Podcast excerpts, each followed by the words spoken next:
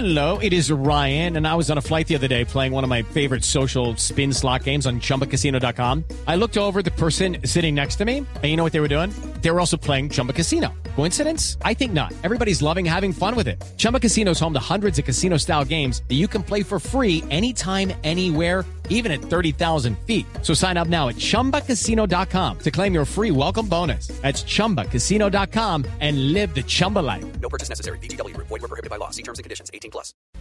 El padre Alberto Linero es periodista y también está en Mañanas Blue. 6 de la mañana, 36 minutos. 4.3% es la tasa de desempleo en los Estados Unidos, según las mediciones de abril del año 2018. El porcentaje en mujeres es un poco menor que el de los hombres. A esa cifra se ha unido una de las más importantes mujeres de la industria del entretenimiento, por un tuit racista que hoy alega haber escrito bajo los efectos de una pastilla para dormir.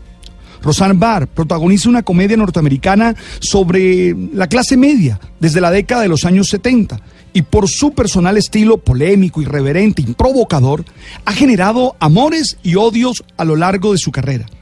Recientemente se había enfocado mucha atención hacia ella por su defensa del presidente Trump.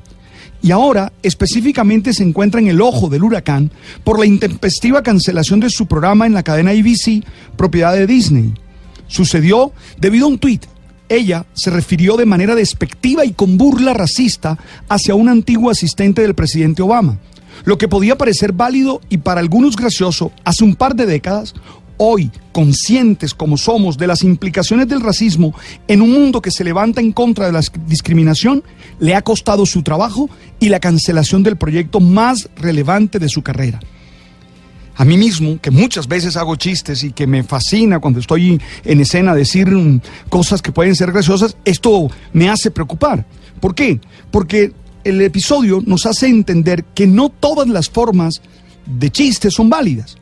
Ojo, cuidado con aquellas que tienen temas de racismo, de sexismo o de clasismo, porque causan heridas en las personas y muy probablemente legitiman los estereotipos que la sociedad ha intentado superar. Nadie tiene que avergonzarse de su forma de ver su color, su piel, su dialecto y nada que lo haga ser.